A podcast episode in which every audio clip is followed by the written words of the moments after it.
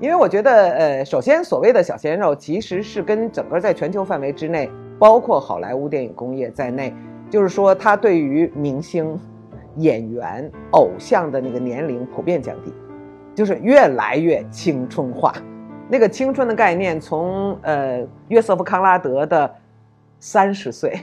二十岁到三十岁，现在变成了，比如说十四岁、十三岁。到十七岁这样的一个一个概念范围，其实这是两个完全不同时代的青春定义，对吧？就是我们知道，就是青春期的发明是二十世纪六十年代肯尼迪美国总统肯尼迪的功绩，是那个时候我们才发明了这个这样意义上的青春，然后才青春的概念就完全被改写了，不是青春年华，不是青春岁月，不是青春阴影线，而变成了青春是化动的沼泽。青春是躁动，青春是成长的烦恼，青春是青春期反抗，甚至疯狂。这是其实是完全两个不同的概念。那么，我觉得随着这样的一个概念的出现，这是一个因素，大的文化上的因素。而另外一个大的因素呢，是看全球流行文化工业的走向。今天的这种青春偶像，呃，其实是日本文化逆袭的结果，对吧？就是日本从它的动漫。呃，如果你一定追的话，还包含了日本人对于关于樱花、关于青春、关于生命美、爱和死亡之间的那种，不好意思，我要说很病态的纠结，啊，这样的一种东西开始呃反销欧美，在经营欧美呃影响了全世界，造成了青春偶像越来越年轻化，然后呢，这个而年轻就意味着某一种美，某一种可观看性，那么。通常它不只指男性，指男性和女性的偶像。比如说，我们特别简单的说，从那个上一版的《罗密欧朱丽叶》，然后这个突然那个剧中人是呃扮演者是莎士比亚剧情中的年龄，第一次，以前都是二十多岁、三十多岁的人来演罗密欧朱丽叶，或者比如说一版的《简爱》，啊，他也是演员的年龄是剧中人的年龄。啊，这就和以前的那个，这是这是一个方面的一个一个重要的变化，而另一个方面的变化才是跟所谓腐文化相关的，就是说，呃，男性的青春化，而这种青春化是以性征不不鲜明，或者说它是一种引号的中性的这样的一种呃稚嫩的美或者娇嫩的美，我觉得这其实只是所谓的这类这类文化当中非常小的一部分。而不是它的全部，啊，所以呃，而我我自己会说，这里面还有一个层面，就是整个全球劳动力结构的改变，啊，那个说起来比较复杂，一边就是劳动力市场变到第三世向第三世界外移嘛，这样那个整个的所谓发达国家，包括中国今天的大城市，我们都是这样的一个所谓非物质生产、非物质生产的劳动者，数码劳工，等等等等。呃，在这样的一个情况下，他的那个整个的那个对劳动力的需求开始改变。换句话说，弃民的人数在增加，劳动力结构上不需要的人口在增加，所以这个造成了那个对劳动力的年龄的劳动力年龄结构总体的下降。所以现在我们的青春崇拜当中还包含了某种恐惧，因为太快了，太早了，我们就老了。所以我觉得这是一个同样像刚才我们所讨论的问题，是一个非常广义的。呃，社会文化的一个多重的变化，而不单纯是一个女性、男性的这样的一个问题。那些比如说攻击这样的一种文化的人，呃，经常和消费这种文化的人完全不是一群人，可能在他们的阶级结构、阶层的这个生存方式、文化立场上，都完全在今天这个分众的文化市场当中是另外一个群体。所以他们的这种攻击。本身就可能有道德保守主义，可能有就是不同的文化趣味，可能有对文化的不同想象，所以我觉得就是很难把他们真的放在一起来讨论。那么至于说所谓的娘炮，啊这样的一个一个说法，呃，本身带出来的就是一个更广义的，因为最早这种东西，这个名字有一个我们更熟悉的说法叫娘娘腔嘛，娘娘腔。那么娘娘腔可能泛指对于男性的阳刚气质的硬性规定。我认为这是一种对男性的压迫性的力量，对吧？就是男性不能表现柔软，男性不能表现细腻，不能感伤，男人不能流泪，等等等等。呃，而另外一方面的，就当然是，呃，广义的和狭义的对男同性恋者当中的一种阴柔气质的流露的指责。呃，所以大概是这样的一种，嗯，一种状态。它和那个小鲜肉其实彼此之间并不叠加。然后，那么我又觉得，我真的会把问题复杂化哈，我就会觉得这个问题本身没有真的没有那么简单和清晰的，就是一边是同志不能黑，不光是同志不能黑，曾经有一度就是网剧当中有两种定情化的角色是始终存在的，一种定情化的角色是一定作为被否认的对象，就是大龄剩女。而另一种对象是一定作为可爱的穿插性的穿针引线的角色的，就是娘炮。他们直接把这两种定型化的角色叫做剩女和娘炮。这个本身正是刚才我所说的那个矛盾的走向。一方面就是娘炮作为一种所谓正面的男性形象，呃，出现在这种流行文化当中；但另一方面，大龄剩女作为那种邪恶的、变态的角色，呃。这个几乎是呃很多的网剧的编剧跟我讲，这几乎是硬性的规定，就是你如果不设置这样的因素，不照他们的规定设置这样的因素，你就算了，你的剧本就不会被采用了。所以我觉得这在这背后就不是一个单纯的进步倒退。哈，解放压抑的这样的一个东西，而是有更复杂的社会政治经济结构在里面。那么从另一个角度上说，我其实有对小鲜肉的攻击有认同哦。嗯，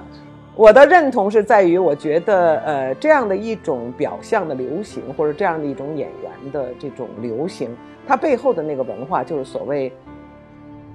言即正义，蒙蒙即真理。那样的一个似乎是进一步的，呃，令社会非政治化、非意识形态化的那样的一种诉求，因为它甚至抽空内容，它甚至抽空一抽空内容，然后这样的就是，呃，粉丝对偶像哈，所谓的爱豆们的 那样的那种要求，仅仅是他的在场，仅仅是他的一张脸，好像那就足够了，嗯，大概不不是这样的层次，我认为就是说。毫无疑问，它象征着女性在新的数码时代的文化结构当中位置的上升。但是，我要质疑的不是上升不上升，我要质疑的是女性，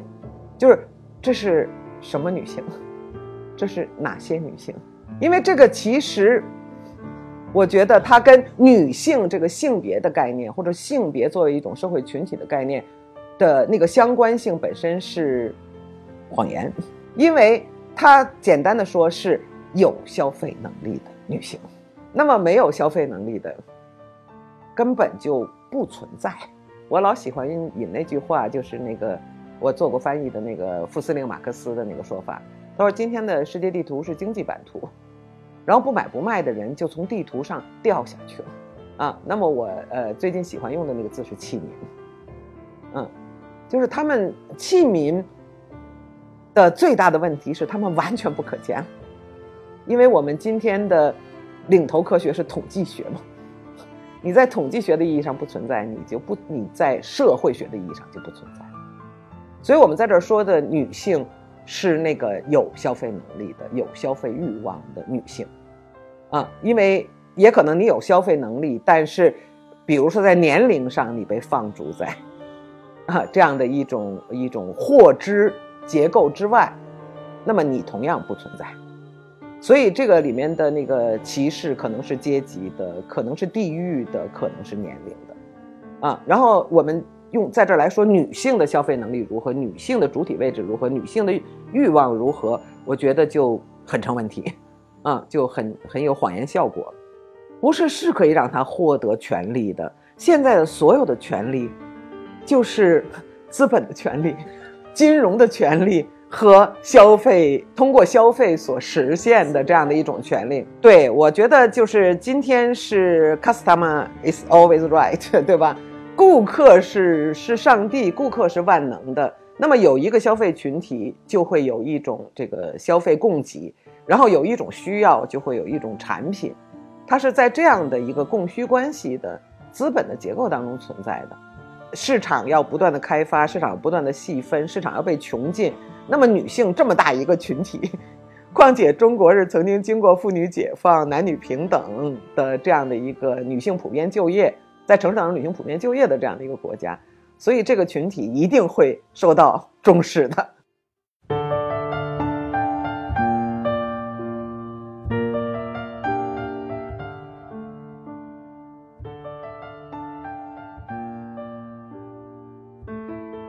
呃，可能这类的作品我看的不够多吧，哈，所以不大有发言权。呃，但是大概和相关的相邻的作品，哈，我的总体的观察是，就觉得就是因为，呃，资本结构，呃，那个劳动力结构，呃，生产方式的这种变化，实际上呢，就是说，包括网络生存，包括虚拟，包括 VR 技术等等这一切东西，造成那个性别差异本身，引号不是那么重要。那么，当然，具体到中国的现实当中，呃，我观察也分享一些年轻学者的讨论，我同意他们的观点。我觉得就是两代人的独生子女政策，啊，也在某种程度上模糊了性别区隔，啊，就是因为你呃，直观的说，就是通常的望子成龙也会实施到女女性身上，他甚至是望女成龙，不是望女成凤。啊，就这样的一种啊竞争结构，这样的一种所谓追求卓越成功学，呃，同样成为一种失之于女性的和压抑女性的这样的一个一个存在。所以呢，我觉得这是呃一个整体的变化，所以它就造成男性作为欲望观看对象啊、腐文化呀、耽美呀、大女主啊，我在我看起来，他们是在同一个层面上。我就不喜欢讨论女性。单纯讨论女性形象，就是因为如果大家在女性形象意义上问我某一个大女主，我就只能支持，对吧？因为这是一个正面的女性形象，这是一个强大的女性形象，这和传统的女性形象相区别，和邪恶的女性相区别，和柔弱的女性相区别。但是我觉得不这么简单的是，我对这些作品的那个最复杂的那个情感，就是在于他们换更换了角色的性别身份。但是丝毫没有改变故事的权力逻辑，在这种意义上说，呃，你可以说是仍然是广义的文化上的花木兰式经历，就是你要登场，你就只能化妆成一个男人，在这儿当然不是外在的化妆，而是内在逻辑的置换，就是女性不再代表着另外一种逻辑，或者是逻辑之外的逻辑。我一直呃，我很少单独谈性别议题，但是一直坚持自己是女性主义者的原因是在于，我一直寄希望于女性的生命经验，女性的生命经验所累积的历史会成为另外一种资源，是面对现代文明的男性主导的现代文明的一种完全不同的资源，以便给我们打开可能性。如果不是说呃，女性只是男性的另一个版本。而且是在逻辑上没有差异性的版本的话，呃，我就会觉得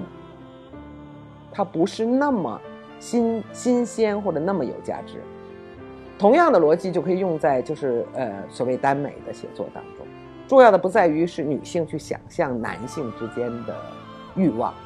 我曾经期待这样的故事当中同时传递了不同的情感逻辑、不同的这个行为逻辑、不同的社会逻辑。呃，所以我的那个失望，是在于这个我在其中看到的是同样赤裸的权利逻辑，但是我确实在那个呃和这个所谓腐女们啊，所谓这个耽美的作者大神们的那种对话当中，我觉得我们互有交流，我也我觉得我也学到了很多东西，呃，我也很高兴，就是他们给我的这种反馈说，呃，他们他们高兴。我提醒大家说，想象不必那么单一，那想象本来应该有更多的路径和打开更多的空间，呃，而我从他们那儿呃，就是获得的是，在进一步的阅读当中，我觉得它同时还包含很多其他的层面，比如说，我想我就发现很有意思的是，耽美也包括广义的言情，但是耽美比言情更有力量的，或者说更有效的，在尝试提供一种社会的修复性力量。那么，这个修复性的力量就是如何连接起个人与个人，如何在个人与个人的连接之中重新建立起一种与社会的连接，或者是对社会的承担。啊，我觉得就是很有意思的是，这样的一种亚文化，这样的一种文本，它尝试去承担、去直面今天我们这个网络时代宅男宅女们所面临的个人主义绝境。我我用我使用个人主义绝境这样一个一个词，啊，所以我刚才说不能简单的说是不是进步哈，我觉得我觉得宅宅生存，呃，真的提供了前所未有的个人的自由，啊，我觉得这而甚至说我们避免了很多人与人之间似乎无法避免的宿命的这样的一种悲剧境况，但是我说两个东西，一个东西是呃自由的宅，自由的个人。前所未有的被束缚在全球性的经济结构之中。简单的说，全球的物流系统、全球的电商系统、全球的金融资本的岌岌可危的安全，是那个宅宅真的是吊在一个一棵树上的一个小小的蜂巢。呃，一方面是这样一个东西，而另外一方面呢，就是说绝对的个人生存、绝对的个人主义生存。本身并没有改变人类是高度社会化的和组织化的这样的一个事实，所以这个我我把它称之为个人主义绝境。那么反而你在比如说呃耽美和广义的言情当中，你看到这样的一个呃就是艰难的啊去建立起这个亲密关系啊，进而由这个亲密的关系来恢复社会性啊。那么我觉得在这样的意义上说，呃。我会觉得就是很有趣，很有趣。腐文化的流行跟女性之间的关系非常的紧密啊，嗯，呃，一边就是说所谓的腐文化，呃，是指所谓原来我们所说的兄弟情谊啊，现在呃显被显影出或被赋予了呃这样的一种情欲的层面，也就是男性同性之间的情欲层面。呃，那么它。追根溯源就比较复杂了 啊，比如说它当然是有这个呃欧美的这个女性同人文化当中发展出来的 slash 啊，然后有发展延伸到日本的所谓 BL boys love，有中国的原创耽美的庞大的阵容，呃，当然有这样的一种历史溯源，呃，但是总的来说，我觉得腐文化的流行是跟女性的消费者群体的消费力显影。直接相关，呃，就是第一次在流行文化当中，男性成为了女性欲望观看的对象，啊，所以它当然从呃追根溯源或者从呃文化结构、消费结构、经济结构的意义上说，都是一个女性议题。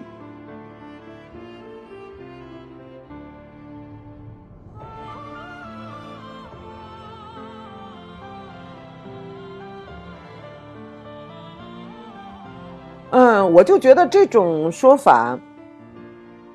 描述了一种事实，啊，但是呢，也可能遮蔽了一种事实，啊，就是因为我觉得可能重要的不在于，呃，雄性衰落 啊，不在于雄性衰落，是在于就是我说新的呃生产结构、新的生产方式以及生活方式。呃，我经常说，最近我想谈性别问题，刚好是因为我我认为。呃，如果单纯在网络生存、网络的生产的意义上说，呃，大家都知道那个叫在网上没有人知道你是一条狗，我就说在网上没有人在乎你是男人还是女人。网上不是说网络没有性别文化，其实网络有更赤裸、更直接的歧视性文化。呃，但是在网络上你是男人还是女人，仅仅是在于你标注自己为男人和女人，就是没有人会深究。啊，你究竟是男人和女人？所以在这个意义上说，那个性别的扮演，就是变为了一种基本事实。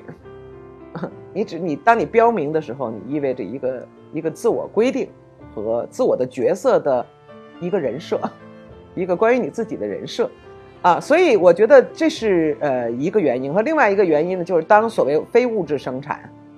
成为这种发达国家地区大城市的主导性生产的时候。呃，它对于传统的劳动分工意义上的阳刚气质的要求，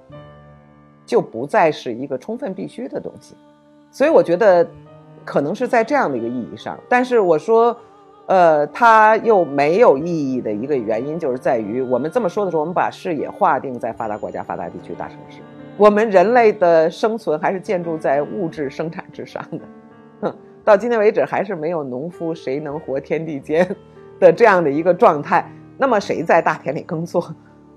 啊，谁在流水线上生产？谁在这个矿山里面做奴工？对于这些人来说，完全没有改变。那么在劳动的分工和压迫的这个结构当中的性别差异、性别分工完全没有改变，也不可能改变。啊，所以我我觉得，就是当我们说在世界上，我就真的每一次都很多余的、很矫情的问哪个世界？啊？或是哪种女性，哪种男性，这真的应该问。其实我自己在我呃成长走到衰老的这样的一个过程当中，我确实看到观察到这种内在的改变。我觉得我们今天喜欢说，呃，那个五十到七十年代，呃，男女多样的制度对女性构成了另外一个意义的伤害和压迫，对吧？因为女性被被结构性的规定和男人一样，或者说，呃，花木兰嘛。就是我们要化妆成男性，然后遵从男性的逻辑，去像男性一样的呃争取自己的社会成就。我觉得，呃，今天大概我们已经可以看出了另外一面，就是那样的一种结构和制度性的规定，给女性去呃实现自我，在社会的意义上去追求自我价值的这种呃实现，提供了这种呃硬件的这种环境。呃，那么我看到就是在整个中国社会再开始发生变化，性别的差异开始被重提，同时女性的权利开始被重提的时候，其实它同时打开了一个后退的空间，打开了一个自我原谅的这样的一种可能性啊！我不认为在今天我们有了所有家用电器的帮助，有了家庭服务、家庭劳工的这样的那个结构之后，我真的不认为今天的女性会比当年的。我们的妈妈们，双肩挑的母亲们更辛苦，或者更艰难，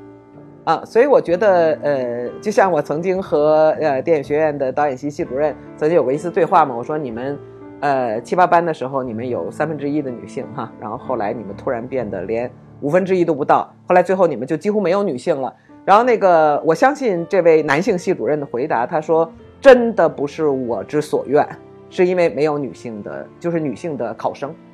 导演系女性的考生变得非常非常少。他说：“我不能够为了性别比例而取不够格的学生。”那么后来我以后问到一些那个电影的女性的从业人员，他们就说：“导演这活不是女人干的，太累。”那么如果我们回去去去去想当年的黄蜀芹导演他们那一代人，啊，他们大概不会因为他太累而而选择他或者拒绝他。啊，所以我觉得就是那个总体的那个结构的变化还是有影响的，啊，还是有影响的，呃，但是我也我也同意，就是说从从另外一个意义上说，性别的定型化想象和性别歧视开始被结构保护，啊，甚至开始被制度支持。这种制度不一定是社会制度，但是可能是公司制度。我自己呃经历过，一九九五年是世世妇会召开那一年。但是那一年的呃最大的工作市场上，都那个重要的位置上都不明确的标明性别男，呃，就是世会召开那一年，中国的那个国家的市场上，包括妇联，就是我我记得那对我来说那是一个非常有趣的年份。啊，非常有趣的年份，它表明整个的那种呃制度性的变化的发生，所以。我就一直说，讨论性别问题就是一定不要用那种线性的向量结构，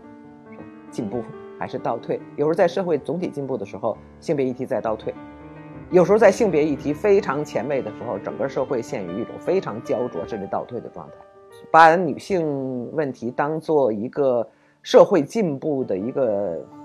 一个标尺、一个标杆，会犯错的。你以为性别状态非常好的地方就？社会是在进步吗？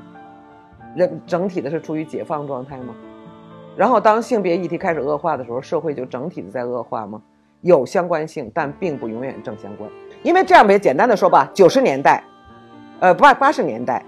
中国社会开始进入新时期改革开放，中国社会整体的处于进步状态。我觉得从比如从如果我们把个人权利。把日常生活、把物质生活、把经济发展都作为尺度的话，我觉得毫无疑问，中国社会是处在一个进步的状态之中。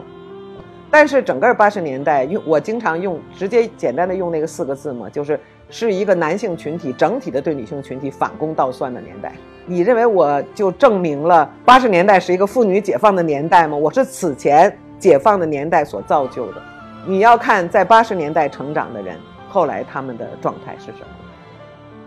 么？啊，他们的性别意识是什么？他们性别的生存状态是什么？所以就是从八十年代到九十年代，就是整个中国社会的这种呃性别的整体状态，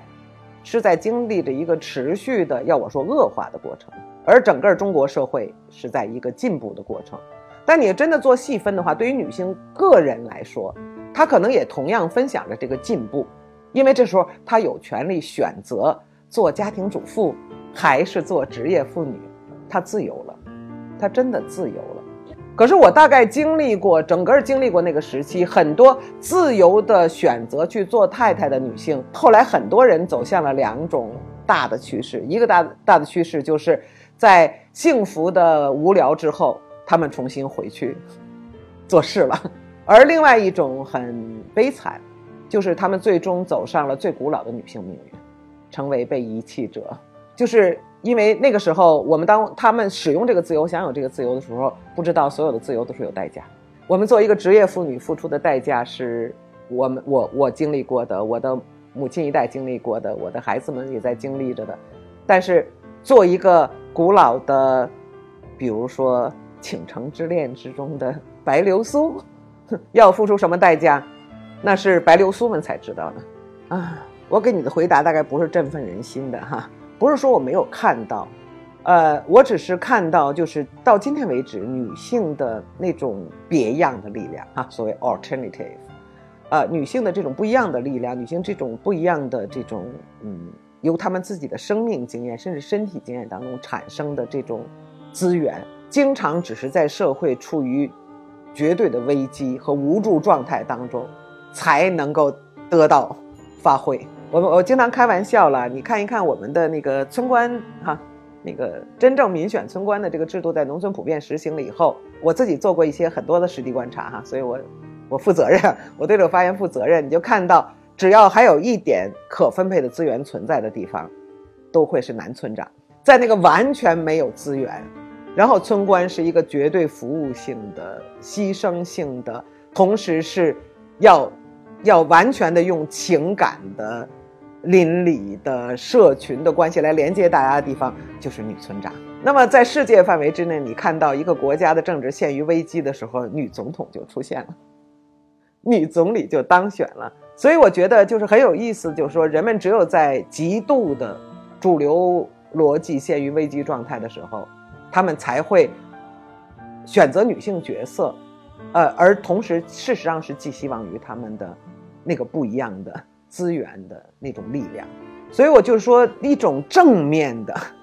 嗯，就是整个社会认认知到的和女性群体自觉的这样的，我还没有看到。所以我就会很矛盾，因为我并不希望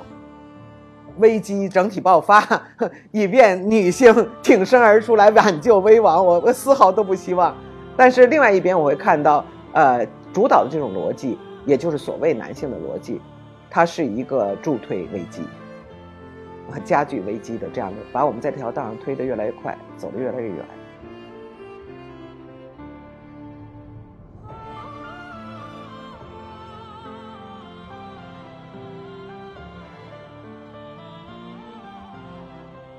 其实我一直说，对于我来说，呃，女性主义，呃，对我来说，我非常明确的就是乌托邦。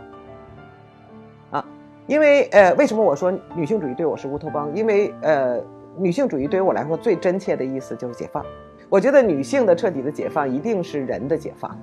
啊，同时是男性的解放。那么我所说的乌托邦是建筑在一个很个人主义的前提之下，我觉得就是尊重差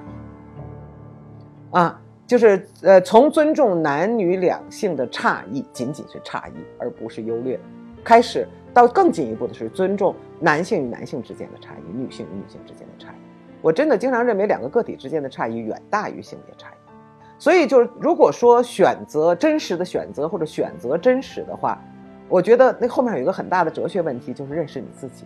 因为回要回答这个问题，经常我们要用一生的时间。当我们有了答案的时候，经常太晚了。就是我到底要什么？啊，经常我们会被社会暗示，就是人别人告诉你你要什么。其实，比如说我最早听到那个宁肯坐在宝马后后面哭，不坐在自行车上面笑的时候，我真的当时有一个非常朴素的痛心哈，我就说，呃，幸福和微笑永远是人生的终极。然后你居然以此为代价去换取诸如财富这样的东西，但是对我来说更大的打击不是来自于这个新闻，来自于我的一个年轻同事的回应，就是当我。就是饭后茶余的发这个议论的时候，他给我的回应，女性同事给我的回应就是说，坐在自行车后面你笑得出来吗？这个话真的让我觉得痛了，让我觉得痛了。我觉得这才是致痛的洗脑，就是你坐在爱人的自行车后面，在享有哪怕是狂风，哪哪怕是沙尘暴，你就笑不出来吗？反正我是这样笑着的度过我的青春和爱情的，我知道笑得多么甜蜜，但是到了你都不能体认这种幸福，你都笑不出来的时候，那才是可怕。所以我就说，这个问题的大就在这儿哈，嗯，就是说什么是真实，我们有没有愿望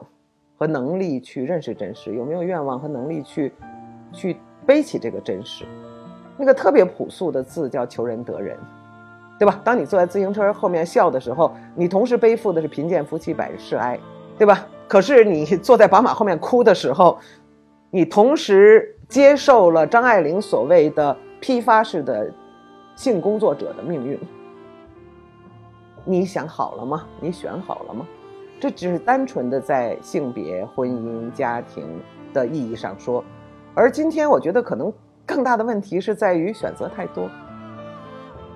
选择太多，以致人们无从去选择，所以在我们还能够选择的时候选吧。嗯，在年轻的时候选，在能犯错的时候选，嗯，但是到我这个年龄，如果需要的话，我还是会选的。